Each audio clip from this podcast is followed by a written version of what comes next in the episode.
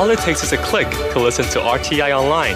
Get exercise for your finger and exercise for your mind at english.rti.org.tw. This is Radio Taiwan International.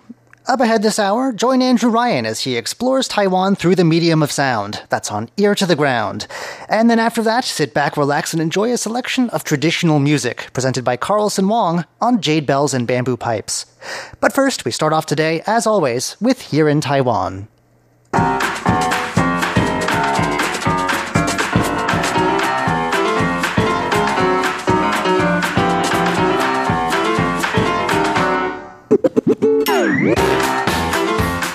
Hello and welcome to Here in Taiwan. Today is Wednesday, January 30th. I'm John Van Trieste, and joining me here today on the penultimate day of January, it's Shirley Lin Hi, John. and Paula Chow. Hello. Up next, a new method of trying to keep African swine fever out of Taiwan. Then a New Year's feast that's for the dogs, and a New Year's feast for the economically disadvantaged people of Taipei. All that coming up next. Please stick around.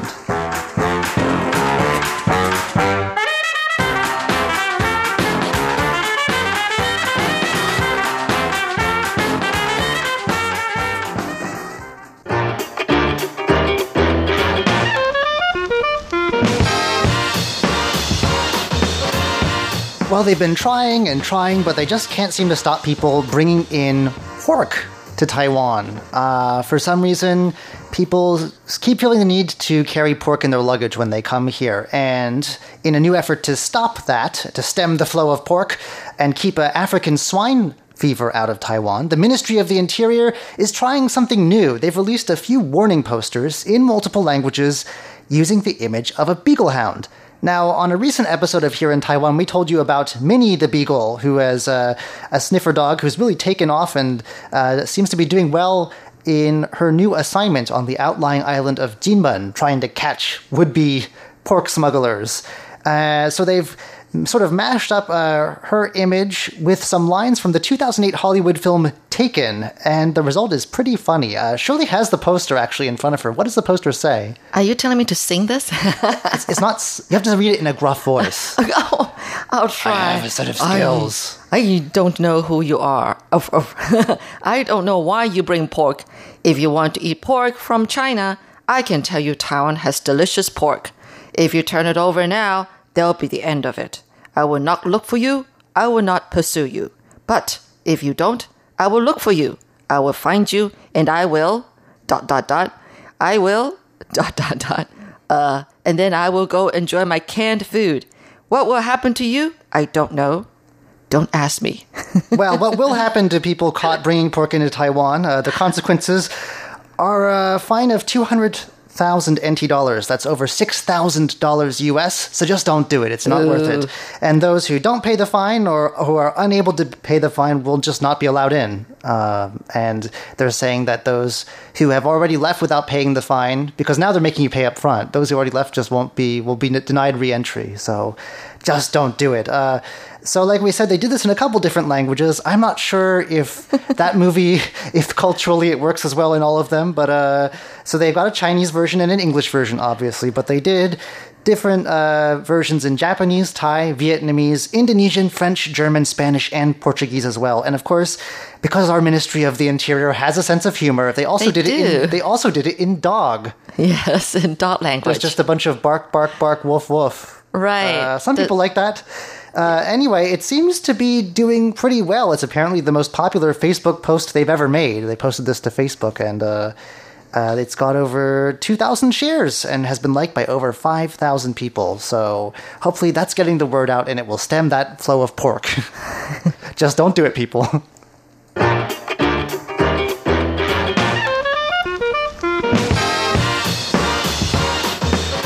While we are on the subject of dogs, we couldn't help bringing you this little story about a feast for police dogs. Right. Um, Chinese New Year is just around the corner, so people are going to have a feast, a big meal, and so are police dogs in the southern Tainan city, um, because um, a city council woman has donated 66 bags of dog food to a police station there. Well, that's because when our premier, uh, William Lai, was Tainan mayor, um, He's former premier now. right, former premier, yes. The most recent former premier. Yes. Uh, when he was um, Tainan mayor, he introduced a policy, policy called a zero cow policy. Zero cow policy? Right, that means he. That's an interesting policy. Right, he suggested that the public to adopt stray dogs. Instead of Oh, zero kill policy. Right. I'm Kill. sorry, I misheard Zero you. I thought you kill, said uh-huh. zero cow policy. I'm Zero very kill s- policy, My yes. apologies. Right, right, I was going to say zero cow policy. Okay. right. Sorry, sorry. Yes. Anyway, so quite a few um, police stations actually adopted stray dogs, and then um, some police officer says, "Well, these stray dogs are quite useful. They served as guard, and sometimes they accompany uh, policemen to patrol uh, city streets." But anyway, a city councilwoman uh, decided to give the food to um, to the police station because you know we are going to have a big meal and so our police dogs they work really hard and they deserve to have a, a, a feast um, during chinese new year Yeah, well, hopefully some of our uh, sniffer dogs get the same treatment as well. Uh, they've been working hard. They're even modeling now, apparently.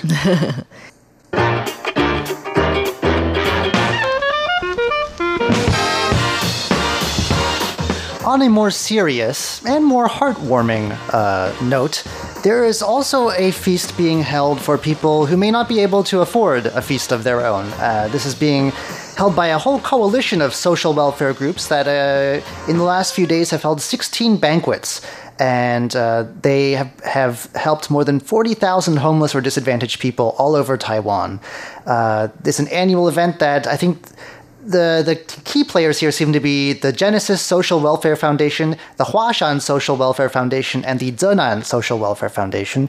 They've put together uh, not just free food, but also 500 NT dollars in red envelopes in cash for people who come.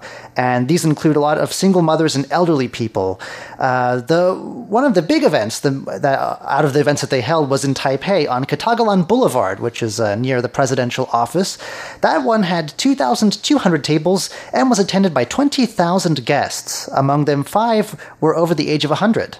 Oh, Uh, so right on the streets, right? Yeah, on the right there. Okay. And and I guess it's you know a lot more fun than you know having maybe it's a place to meet new friends and things like that and get to be social. yeah, it's what they call banto. That's it's what- um, outdoor feast. That goes for weddings and other events in Taiwan too. That style of dining, uh, Mm-hmm. Yes, where you have a lot of round tables piled high with food. Uh, very social and very nice. Uh, this the nice thing about this particular event is that it seems to bring Taiwan's two main political camps together. It's something people can finally agree on. Former President Ma Ying-jeou was there, of course, of the KMT, and he kind of gave the backstory behind this event. It was started in 1987. Uh, well, it's evolved from something that started in 1987 when the mother of the founder of one of these uh, social welfare foundations started giving out boxed meals with other volunteers to help homeless people in the Wanhua district of Taipei. And they would do this on the Lunar New Year's Eve. And then it grew over time. And in 1991, they organized the first whole banquet instead of just giving away boxes. And that just had 10 tables. Now look how it's grown, Wow, right? 200. Uh, and so, like we said, there was over 2,000 in Taipei, but all over Taiwan, there's more than 4,000 tables at different events. And they've got 50,000 donors. That's a lot of, and 3,000 volunteers. But also appearing uh, was Chen Jinren, who's the vice president of the DPP. It's nice that finally the two sides are finding some common ground. Uh, he said, quote, it warms my heart to see people enjoying warm food at this annual get-together. So that's very nice. And he said also that it's the government's responsibility to take care of disadvantaged people, and that's why uh, Tsai Ing-wen, the president, in June of last year, launched a subsidy program to help children from low-income and medium-income families. So you got to get a bit of policy talk in there. you got to do a speech. Take the Um, opportunity. You know, but uh, yeah, he outlined some of the ways the government's helping, and uh, it looks like everyone had a had a nice meal.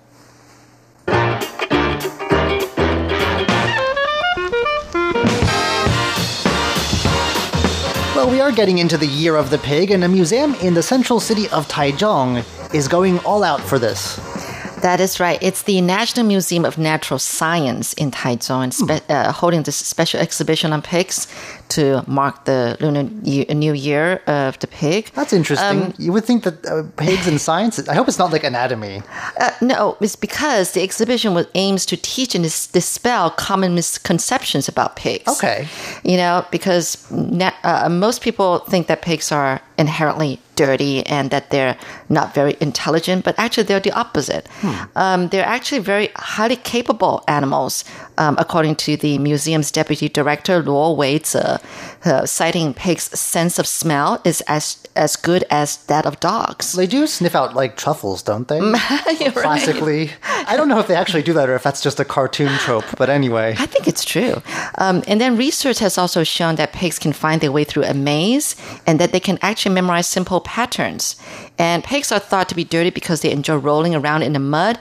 Now, you do know the reason why. That's because they lack sweat glands. Really? And so water in the mud evaporates and helps them cool down.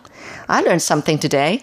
Um, I don't know about you guys. Um, then the exhibition also includes a section on the African swine fever, of course. Yeah, know, that's, sort of a big issue recent right now, concern. Yes, as yes. you have heard. Right. And then there was another section of the exhibit that focusing on the social and cultural impacts of pigs, like from the history of the pig as a Chinese zodiac animal to uh, popular stories such as the character Zhu Bajie in Journey to the West, a and also from that legend. Right, right. Who's a and pig. Yeah, it's yeah, the face of a pig. And the tale of the three little pigs.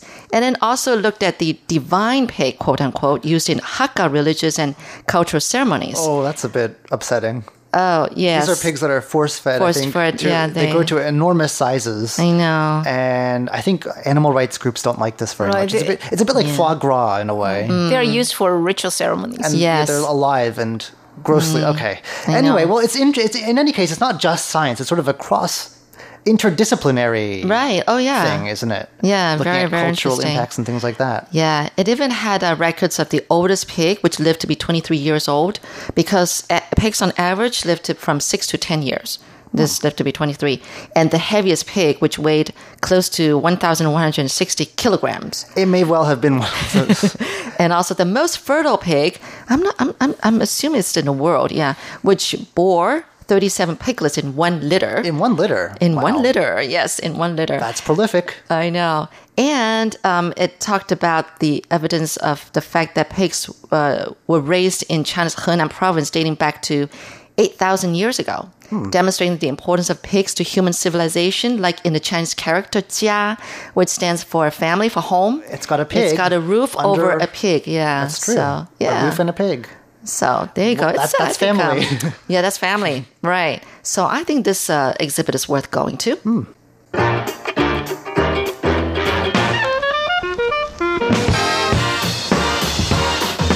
Well, the New Year banquets keep coming. We've talked a lot about them on this show recently. We talked about our own, and uh, and now other companies are having them as well. It's that time of year. Some of companies really do go all out for their celebrations. though. Right. Well, um, we are talking about a printing company in Taichung. This company is so generous that it gave um, each and every employee four month salary. That's Their year- ridiculous. that's their year end bonus. And actually, uh, the company spent, uh, let me see, it spent six six hundred thousand US dollars um, holding a banquet, a year banquet for its employees. How does a printing company have that much money? Well, Um, here's the here is the the answer is because the printing company actually benefited from last year's municipal elections. Oh. Well, candidates for Oh, you know ballots? mayors for county uh, council they all need to you know make a campaign literature. Right. So this company actually benefit a lot whenever there is a big election. and that's every two years. So I guess maybe next year is a bit of a lean year, but then 2020, that's we're going into presidential year. Right, That'll be it's- huge. Now, didn't you say they used to give out like Mercedes Benzes and Right. things like yes, that? from 2000 to 2014, they gave um, employees Mercedes uh, and also Porsche and the Audi. They they gave away nearly 30 luxury cars to its Wow. employees. I think we need to have a word with our management. All right. Well, that wraps up today's edition of Here in Taiwan. I'm John Van Trieste. I'm Shirley Lin. And I'm Paula Chow. Don't go anywhere just yet. We got Ear to the Ground and Jade Bells and Bamboo Pipes coming your way next. you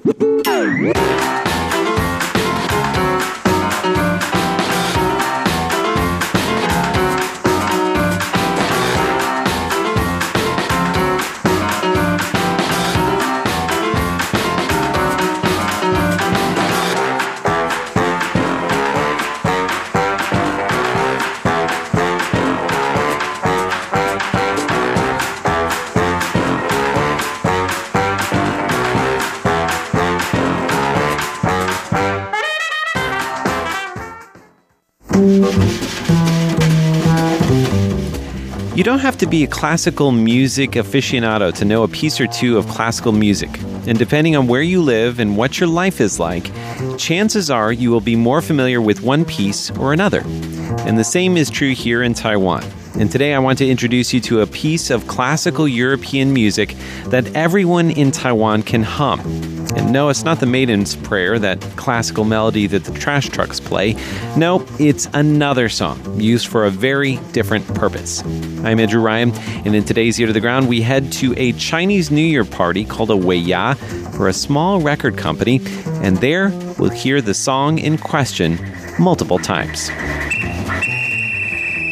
贴紧台湾的羊耳朵，an ear to the ground。Okay, now before I play this song, I want to set up the scene. We're in a VIP room of a restaurant. There are two tables with about 12 people at each, and a massive feast of traditional Chinese food has been served up.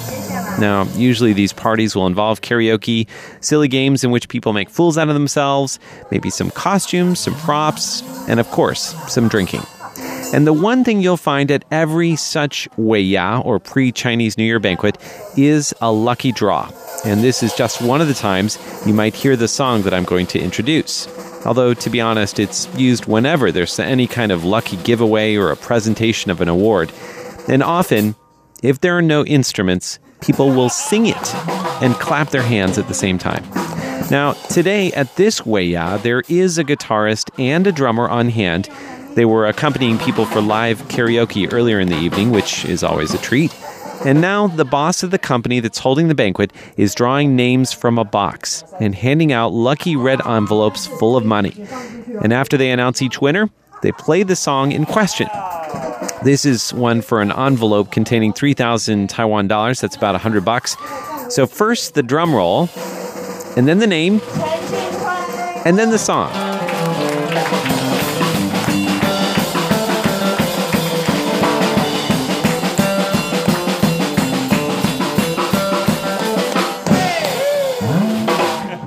Did you catch that?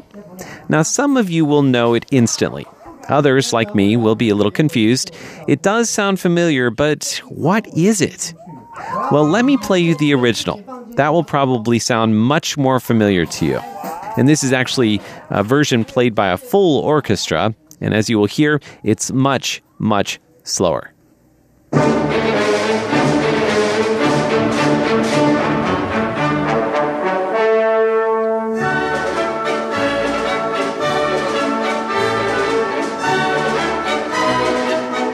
So, what is this song? It's Franz Schubert's Marche Militaire. It's actually the first of three such marches and the most famous. Now, it's not certain when the Marche Militaire, plural, were written. Many scholars say 1818, but some say 1822 or 24. Schubert wrote them when he was staying at Count Johann Karl Esterhazy's summer home in a town in Hungary, now located in Slovakia. He was hired to be a music teacher to the Count's daughters, and these songs and other similar pieces were written for instructional purposes. The Marche Militaire were originally written for the piano for four hands, and this is what that sounds like.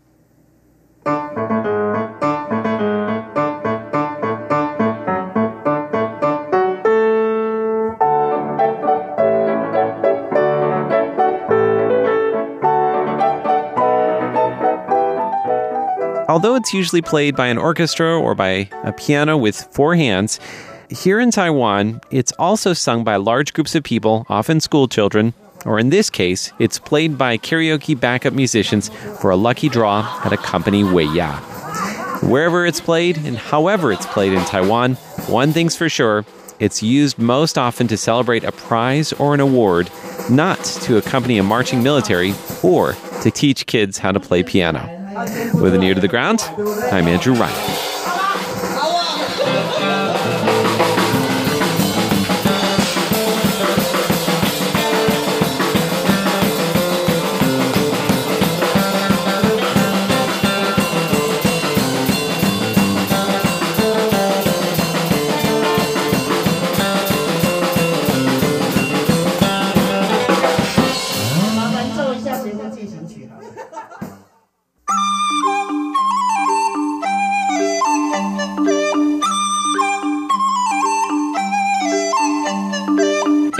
Explore the beauty of Chinese and Taiwanese traditional music on jade bells and bamboo pipes.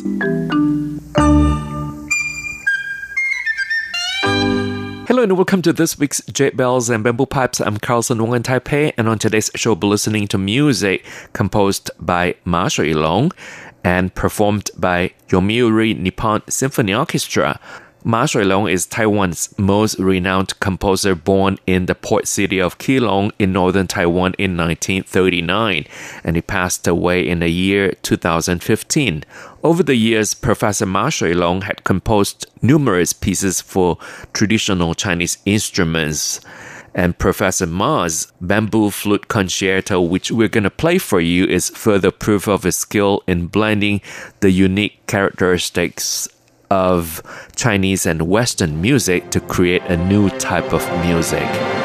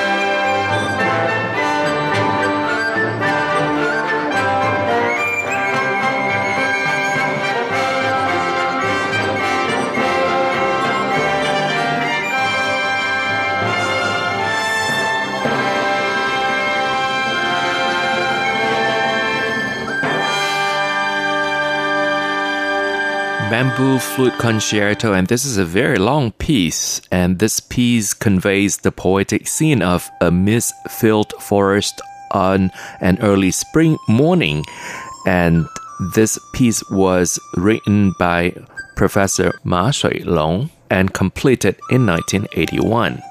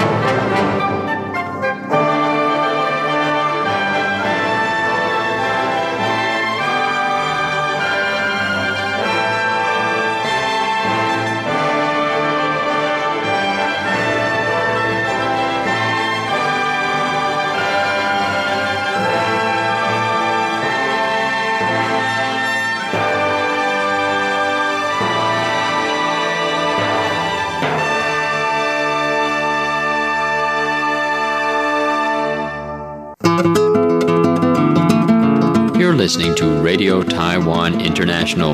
Check out our website at english.rti.org.tw.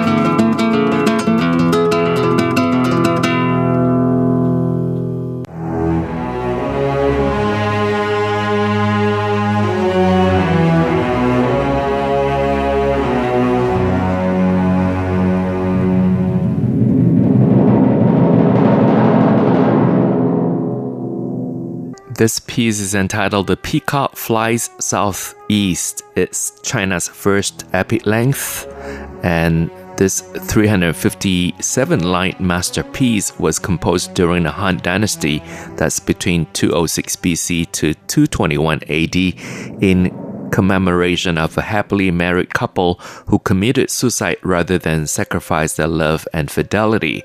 Professor Ma Shuilong rendered this well-known literary work into a symphonic poem in 1977.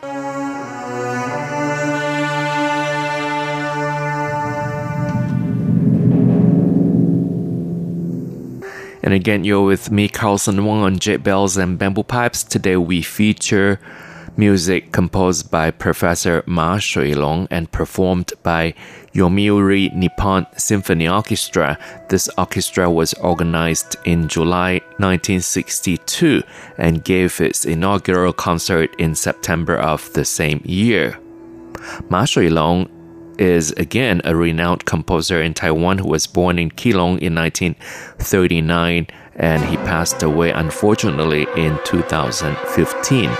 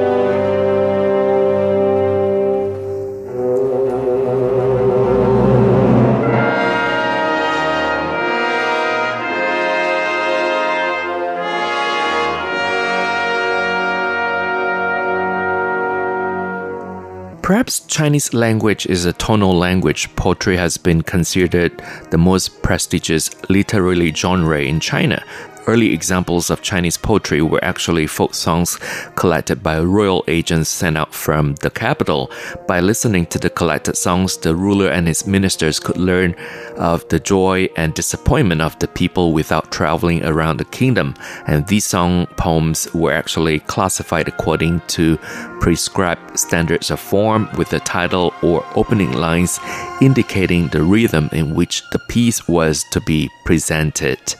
The peacock flies southeast.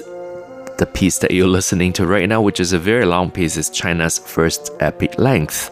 And Professor Ma Shuilong rendered this work into a symphonic poem in 1977 and in the same year won the Dr. Sun Yat-sen Fine Arts Award for Best Musical Composition.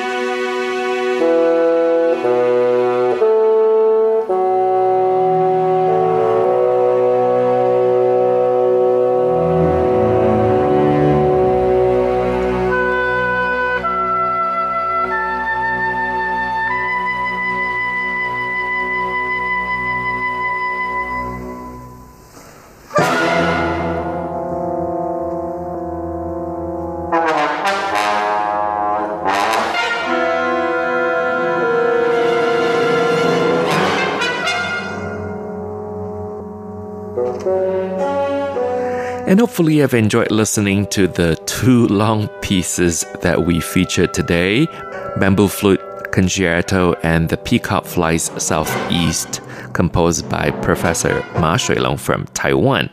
Thank you for listening. For comments and suggestions, please write to PO Box 123 199 Taipei, Taiwan, or better yet, you can write an email to me. Our email address is rti at rti.org.tw. RTI is short for Radio Taiwan International. And if you love this program, you may listen to it again and again on our website. Once again, thank you for listening. I'm Carlson Wong, and I'll see you next Wednesday. Goodbye.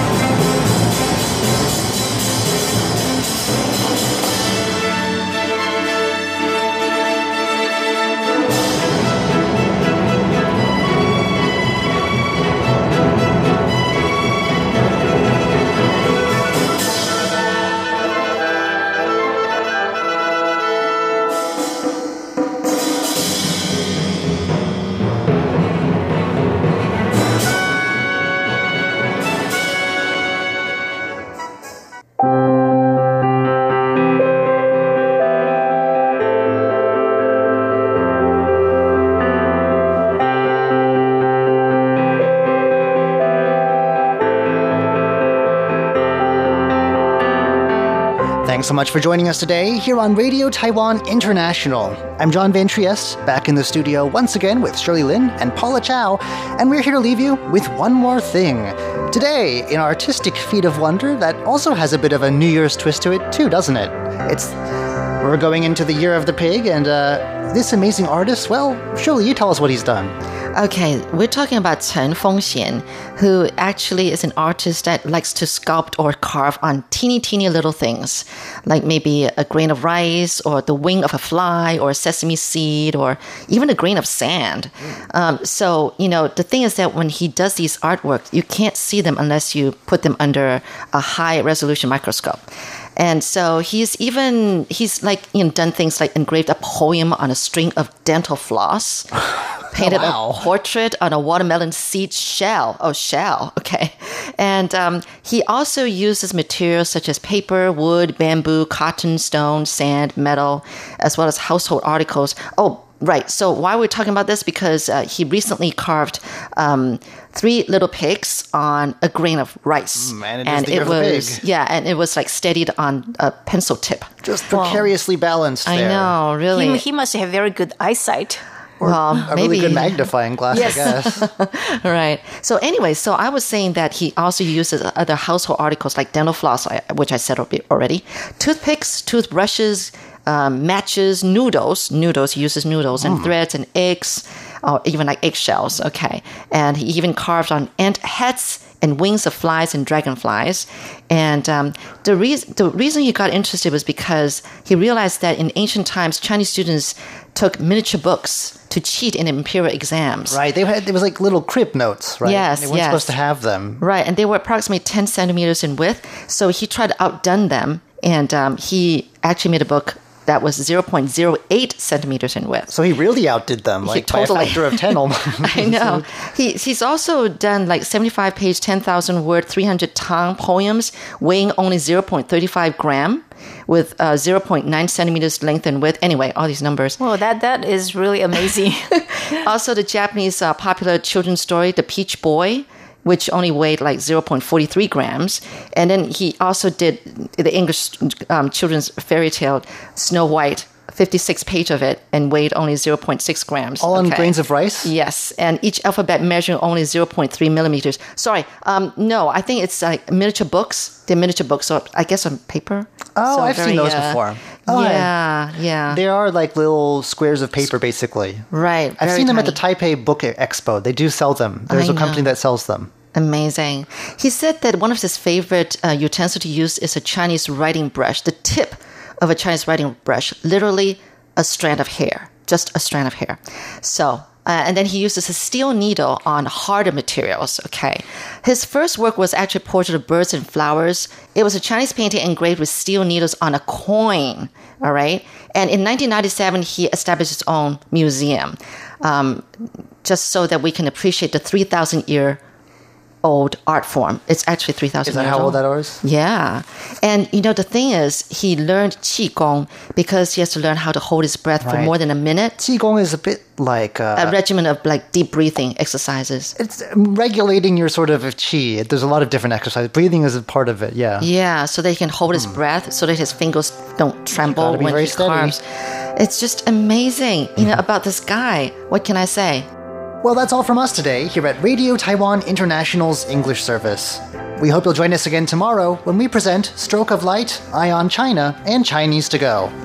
For now, though, from all of us here in Taipei, thanks so much for listening.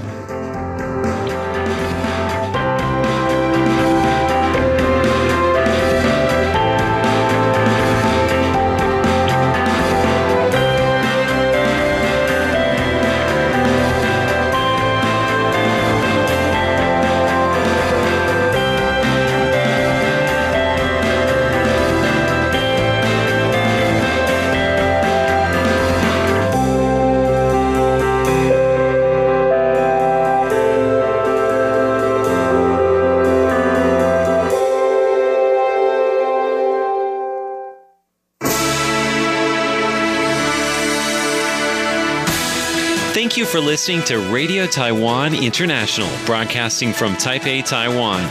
Check out our website at english.rti.org.tw. Again, that's english.rti.org.tw for the latest news and features from Taiwan. You can also listen to our programs and watch videos as well. Our 60 minute English language program can also be heard every day at the following times and frequencies. In southern China and South Asia from 1600 to 1700 UTC on 6180 kilohertz. Again, that's in southern China and South Asia from 1600 to 1700 UTC on 6180 kilohertz. And in Southeast Asia from 0300 to 0400 UTC on 15320 kilohertz. Again, that's in Southeast Asia from 0300 to 0400 UTC on 15320 kilohertz. We'd love to hear from you. Please send your comments to PO Box 123 199, Taipei, Taiwan. Again, that's PO Box 123 199, Taipei, Taiwan. Or send an email to rti at rti.org.tw. Again, that's rti at rti.org.tw. Also, visit us on Facebook. The address is fb.me forward slash Radio Taiwan International. Once on Facebook, we're located at fb.me forward slash Radio Taiwan International for videos, photos, and news of interest from Taiwan. Thank you once again for listening to Radio Taiwan International.